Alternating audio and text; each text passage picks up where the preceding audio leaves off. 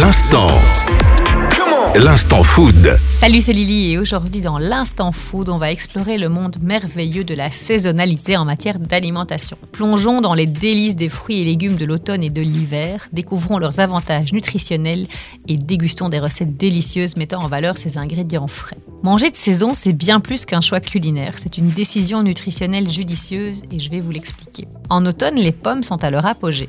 Riches en fibres et en antioxydants, elles soutiennent la santé digestive et renforcent le système immunitaire. Essayez une petite compote de pommes maison agrémentée d'un peu de cannelle pour un dessert sain et hyper réconfortant. Les courges comme le butternut et la courge musquée sont des stars cet automne. Elles sont une source de vitamines A et C, de potassium et de fibres. Une soupe à la courge agrémentée de noix et d'un filet d'huile d'olive est une option nutritive pour réchauffer vos journées fraîches. En hiver, les agrumes tels que les oranges et les pamplemousses sont au sommet de leur saveur.